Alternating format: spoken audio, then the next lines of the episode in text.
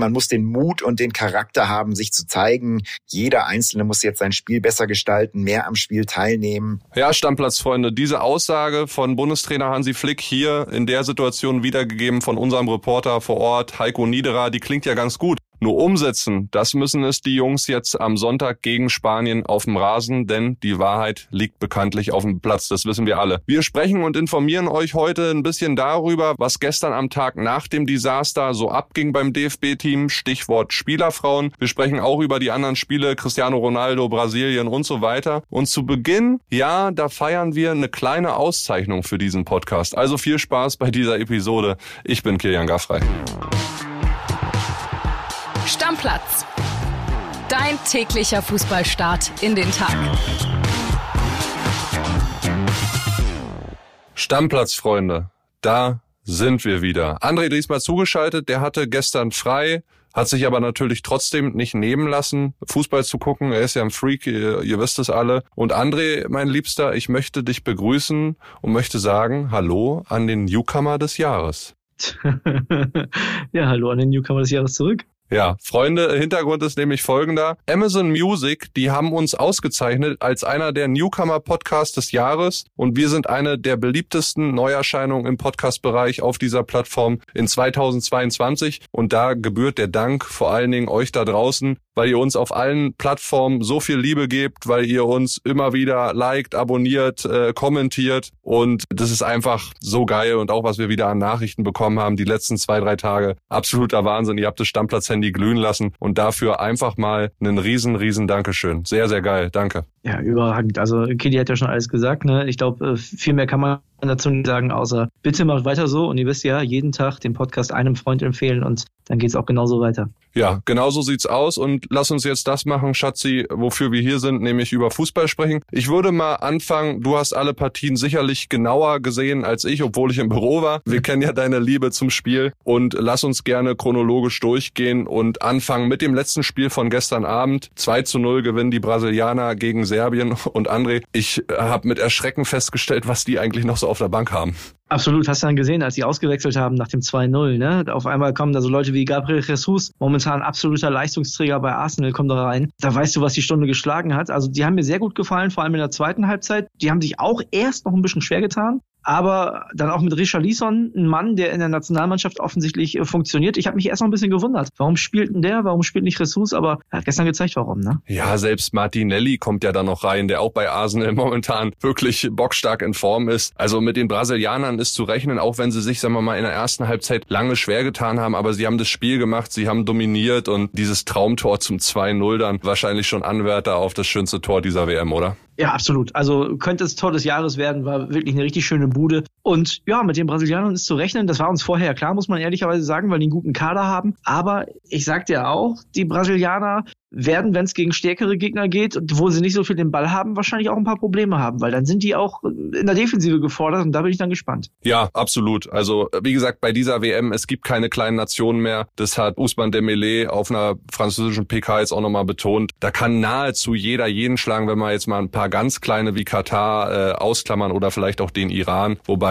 selbst den rechne ich noch Chancen aus, äh, wird es ein verdammt spannendes Turnier und kann die ein oder andere Überraschung geben. Und die jetzt ja vielleicht auch fast, so will ich es mal formulieren, im Spiel davor gegeben. Portugal schlägt Ghana 3 zu 2 mit ganz viel Glück, weil da war wirklich in der letzten Sekunde ja noch das 3 zu 3 möglich. Ja, das stimmt. Keeper Costa, der ja in der Champions League sehr, sehr gut aussah, zuletzt immer wieder Elfmeter gehalten hat und äh, ansonsten auch mit Leistung geglänzt, hat dann einen riesen Patzer gehabt und ja, da hätte Cristiano aber Augen gemacht, hätten die da noch 3-3 gegen Ghana gespielt. Ich glaube, da wäre der vom, komplett durchgedreht. Ja, zu dem Zeitpunkt saß er schon auf der Bank und da ist ihm wirklich so ein bisschen das Herz in die Hose gerutscht, hat ja die Portugiesen dann per Elfmeter in Führung gebracht und Geschenk. hat ja, und ja, klar, Geschenk, aber er hat in diesem Zuge auch WM-Geschichte geschrieben, lieber André, denn Cristiano ist der erste Spieler überhaupt, der bei fünf WM-Endrunden jeweils getroffen hat. Ja, und das wird wahrscheinlich auch seine letzte sein, denn der ist ja auch schon 37 Jahre alt. Ja, ich kann mir vorstellen, dass Messi vielleicht sogar noch eine sechste WM spielt, aber er hat dann ja nicht bei fünf getroffen. Ne? Also äh, genau. das, das ist dann ja,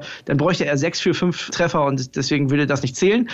Lass uns nochmal zum Spiel kommen. Also Cristiano Ronaldo, ähm, der Elfmeter, ich habe gerade schon gesagt, war ein Geschenk. Also habe ich so äh, ein Gefühl gehabt, als hätten sich die Schiedsrichter gesagt, ja okay, den müssen wir ihm jetzt geben, weil davor haben die Portugiesen ein bisschen Pech gehabt. Cristiano selber auch hat ein Tor gemacht, war für mich eine einwandfreie Bude, aber war vorher abgepfiffen wegen vermeintlichen Foul. Da habe ich gar nichts gesehen. Und dann sah Portugal tatsächlich trotz des Ausgleichs von Ayu in der 73. ja schnell wie der sichere Sieger aus. Ne? Der 78. Joao Felix und äh, 80. Rafael Leao von AC Mailand. Ja, und dann wurde es nochmal spannend. 89. 3-2 und dann diese viel beschriebene Szene da kurz vor Schluss. Ja, auf jeden Fall. Also die Portugiesen, ich habe jetzt vorher schon nicht so unbedingt viele Chancen denen ausgerechnet bei dieser WM. Die Partie hat mich auf jeden Fall bestätigt. Ich habe auch mehr mit den Uros. Meinst du nicht? Also, nee. Ganz kurz, meinst du nicht? Nee. Meinst du, die holen nichts, die Portugiesen? Nee. Ich finde, die haben eine gute Mannschaft. Ja, die haben eine gute Mannschaft, aber ich glaube, am Ende weiter als Viertelfinale geht's für die nicht. Enttäuscht haben mich auch ein bisschen die Uros. Für mich sind die ja Uruguay so ein bisschen der Geheimfavorit gewesen auf einen, ja,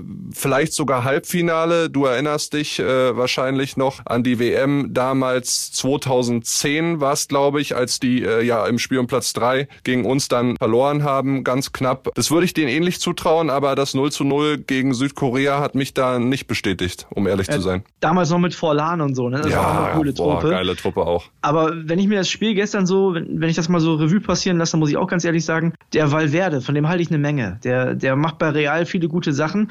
Ich habe das Gefühl gehabt, der ist erst in der 88. aufgewacht. Also das, das war ein ganz merkwürdiges Spiel von Uruguay.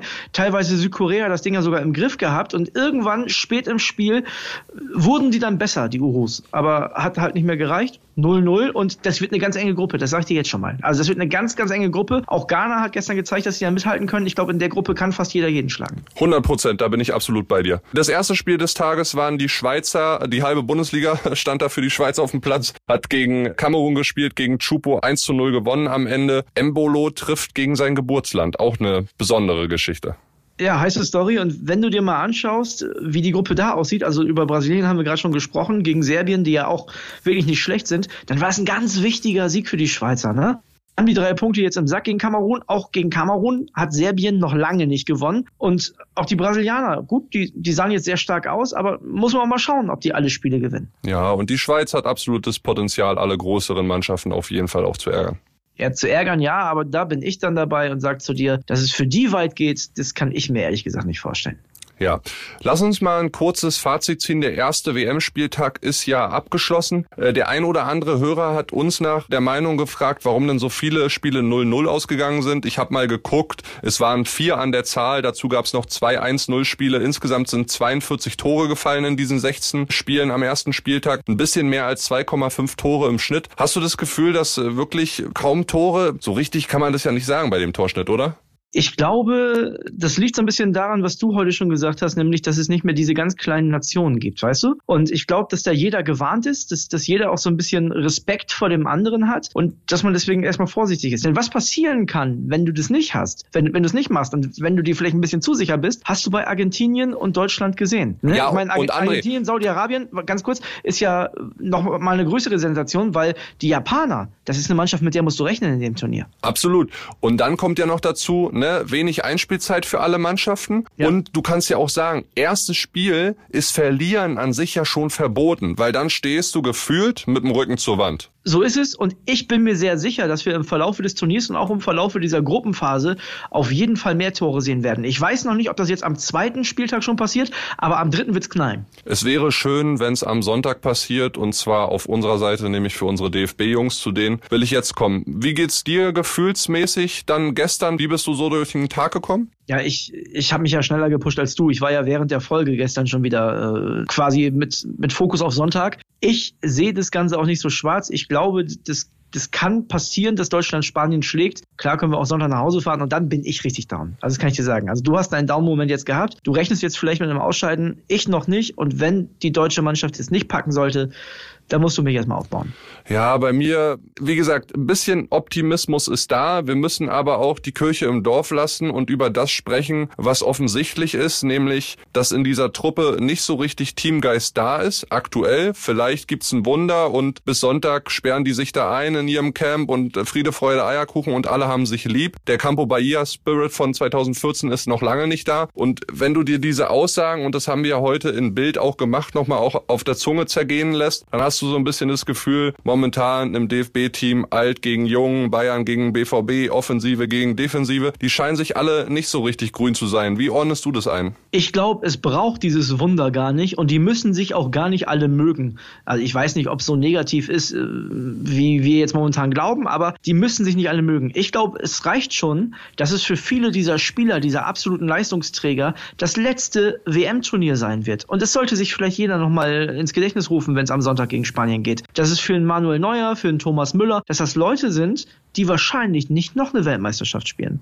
Und ich glaube, dass man einfach auch aufgrund der Sache. Ich kann einfach nicht, nicht fassen oder ich, ich will auch nicht glauben, dass da Leute sind, die sagen, ja, mir ist es wichtiger, dass ich den anderen doof finde, als in der Weltmeisterschaft weit zu kommen. Das glaube ich einfach nicht. So. Und deswegen kann man sich, auch wenn man nicht beste Freunde ist, was ich auch nicht weiß, ehrlich gesagt, kann man sich trotzdem pushen, zusammenreißen und für das Ziel so viel Qualität haben wir fußballerisch auf jeden Fall einfach sich mal zusammenreißen und Sonntag die Spanier weghauen. Ganz einfach. Die andere Frage, die ich mir auch gestellt habe im Nachgang, äh, die hat auch hier unsere Kollegen und Kolleginnen bei Bild beschäftigt, vielleicht auch dich, André, ist Hansi Flick ein bisschen zu nett. Man traut sich ja gar nicht, Hansi Flick irgendwie zu attackieren. Ich meine, Trippeltrainer bei Bayern, so viele Erfolge gefeiert, auch irgendwie gefühlt der Menschen Flüsterer. Aber dann gab es doch diese Situation, über die sich ja auch viele aufgeregt haben und es so ein bisschen als Harmonieeinwechslung bezeichnet haben, dass er Gündogan runternimmt und Goretzka reinbringt. Ist Hansi Flick zu nett? Das kann man hinterher natürlich sagen, wenn man das Spiel am Ende 2-1 verloren hat. Aber wenn wir uns nochmal angucken, wie dieses Spiel gelaufen ist, dann glaube ich einfach, dass Hansi Flick auch dachte, hier brennt heute nichts an und wir machen das jetzt und der Leon bringt noch ein bisschen Dynamik und wir erzwingen jetzt das 2-0. Ich weiß nicht, ob Hansi Flick zu nett ist. Ich weiß, dass Hansi Flick in der Lage ist, eine Mannschaft zur Höchstleistung zu treiben, denn der hat mit den Bayern die Champions League gewonnen bei einem Turnier. Das wollen wir nicht vergessen. Das war keine normale Champions League, sondern das war ein Champions League Turnier. Das ist ja eigentlich mal eine gute Voraussetzung.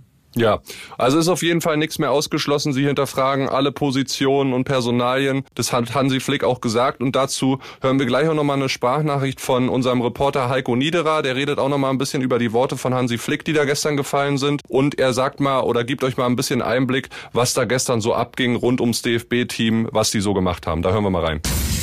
WhatsApp ab. Der Tag danach war dann tatsächlich auch schon wieder ein bisschen anders. Man hat die Spielerfrauen da gehabt im Spielerhotel, also ein bisschen auf andere Gedanken kommen äh, mit den Familien, mit den Frauen. Hat nicht groß trainiert, sondern ja, wie gesagt, ein bisschen entspannt in der Wellness-Oase Zulal, ganz im Norden von Katar. Hansi Flick hat mittags äh, nochmal gesprochen, ja, hat, hat ganz klar die Fehler auch nochmal angesprochen und hat unter anderem gesagt, mit einem klaren Appell an die Spieler, man muss den Mut und den Charakter haben, sich zu zeigen. Jeder Einzelne muss jetzt sein Spiel besser gestalten, mehr am Spiel teilnehmen. Er glaubt an die Erfahrung seiner Spieler und äh, fordert jetzt, man muss seine beste Leistung abrufen. Das haben wir bisher nur teilweise geschafft. Wir müssen am Sonntag Charakter zeigen und versuchen, die letzte Chance zu nutzen, auf dem Platz besser agieren und jeder weiß eigentlich, was zu tun ist. Eigentlich. Ja, André, Besuch von den Spielerfrauen und den Familien bin ich ein großer Fan von, sage ich dir ehrlich. Haben die Argentinier auch so gemacht, viel Freizeit bekommen mit den Frauen, mit den Familien. Ich kann dir nur sagen aus meiner eigenen Leistungssportlerlaufbahn, dass mich gerade Gespräche oder Umarmungen mit meinen Liebsten nach, sagen wir mal, sportlichen Niederlagen immer aufgebaut haben und mich ja auch am Tag nach so einer Pleite oder einer schlechten Zeit im Schwimmen immer mich dann auch aufgebaut haben. Ja, warum auch nicht? Also da muss man ja auch sagen, normalerweise ist das jetzt ja die Zeit, wo es in der Bundesliga heiß hergeht, wo dann auch die ersten Weihnachtsurlaube geplant werden und keine Ahnung was. Momentan ist ja alles unklar. So, und warum nicht die Familien dazu holen? Warum nicht allen nochmal ein gutes Gefühl geben? Also ich kann das verstehen, ne? Das passt natürlich nicht zu Hansi Flick ist zu nett, weil dann hätte er sagen müssen, so die Frauen kommen hier nicht rein. Aber ich glaube, der Mann weiß genau, was er macht. Ich, ich habe da sehr großes Vertrauen, muss ich ganz ehrlich sagen. So, und jetzt haben wir nochmal für uns und für alle Hörer da draußen, für jeden einzelnen Fußballfan und ja, Bundestrainer oder Bundestrainerin unter euch da draußen noch eine sehr gute Nachricht und die teilt euch auch Heiko Niederer mit. Leroy Sané hat wieder trainiert. Der hatte ja Knieprobleme und ist ausgefallen gegen Japan. Und wir sind uns, glaube ich, alle einig, dass sein Tempo, seine linke Klebe, seine Kracherschüsse uns gut getan hätten in dem Japan-Spiel. Äh, darauf hoffen wir jetzt natürlich drauf, dass er vielleicht gegen Spanien es schafft. Nach unseren Informationen ist es eher 50-50. Er hat jetzt halt wenig Belastung gehabt, er hat zwar keine großen Schmerzen mehr, aber man muss halt erstmal gucken, wie er jetzt die neue Belastung wieder wegsteckt, das Knie. Wir hoffen natürlich alle, dass er ran kann. Ja, Hoffnung bei Leroy Sané, das ist wichtig. Ja, das, das ist tatsächlich wichtig, weil ich habe das ja gestern schon gesagt. Ich glaube, dass du das Tempo brauchst, sowohl von Gnabry als auch von Sané. Ich glaube, dass es ein anderes Spiel wird. Und sowohl der linke Fuß als auch das Tempo können Gold wert sein gegen Spanien. Ja, also, die Hoffnung keimt auf, die ist auch bei mir immer größer, so näher wir an dieses Spiel ranrücken. Zwei Tage sind's jetzt noch und ich wünsche mir einfach, dass wir gegen Spanien Leidenschaft sehen, dass wir in der Schlussphase Kampf, absoluten Willen, Zusammenhalt sehen und dass wir einzelne Lieder auf dem Platz sehen. Das ist mir ganz, ganz wichtig, André. Ich sag nur abwarten und Tee aus der nagelneuen Stammplatztasse trinken. Ja, das ist auch wichtig. Ihr könnt nach wie vor bestellen, Leute. Wir werden nicht müde, euch daran zu erinnern. Also wer Bock hat auf Stammplatz-Merch, sehr, sehr gerne im Bildshop vorbeigucken. Link findet ihr wie immer in den Show Notes und vielleicht noch das ein oder andere Weihnachtsgeschenk gerne bestellen oder sich eben wünschen. André, zum Schluss, wir müssen einmal auf die Bundesliga gucken, weil es gibt auch da ein bisschen Bewegung. Der BVB ist gerade in Asien. Mats Hummels äh, stand wohl, so hat es unser Kollege Sebastian Kohlsberger aus Asien übermittelt, in Singapur, nachdem sie da ein Testspiel 7 zu 2 gewonnen haben, äh, vorm Fernseher in der Schlussphase. Den hat es wohl gar nicht gehalten. Das auch eine wichtige Info. Und die zweite Info, Hertha bzw. Lars Windhorst hat einen Abnehmer für seine Anteile. 74,7 Prozent an der Zahl sind es gefunden. Es soll ein US-Unternehmen werden, das bereits auch in Sevilla investiert. Äh, den gehört nämlich der Club dort. Also finde ich verrückt, dass Lars Windhorst tatsächlich einen Abnehmer gefunden hat, obwohl es geht ja um Wertsteigerung und ich meine, der hat das Ding jetzt ja so runtergerockt, da kann es ja eigentlich nur noch bergauf gehen. Ja, die geschäftlichen Bedingungen sollen, sollen sehr, sehr gut sein und äh, er scheint annähernd das wieder zu bekommen, was er damals reingesteckt hat. Eigentlich ein Unding. Also für ihn ja Weltklasse. Also ist ja wirklich unglaublich. Also kann, kann ich kaum fassen, ehrlich gesagt.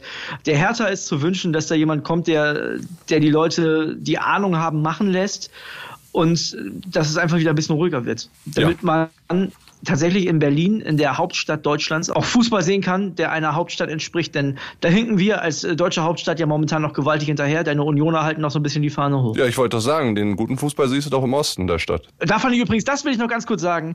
Wir haben so eine geile Nachricht gestern gekriegt von einem Hörer, der gesagt hat, ich weiß gar nicht, warum du dich über 74 Minuten passiven Fußball aufregst, Kili, das siehst du doch alle zwei Wochen in Köpenick. Ja, das fand ich eine geile Nachricht. Bodenlos, diese Spitze, dass du die zum Ende der Folge jetzt auch nochmal loswerden musstest, um mich zu ärgern, ja? Ich schlag mir hier die Stunden im Büro um die Ohren, während du zu Hause locker auf der Couch liegst. Ich halte dir den Rücken frei und dann kommst du zum Ende der Folge so.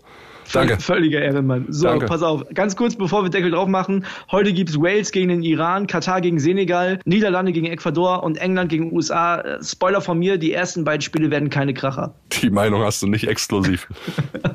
Also Deckel drauf. Deckel drauf, Freunde. Schönen Fußballfreitag und einen guten Start ins Wochenende euch da draußen. Ciao, ciao. Ciao, ciao. Stammplatz. Dein täglicher Fußballstart in den Tag.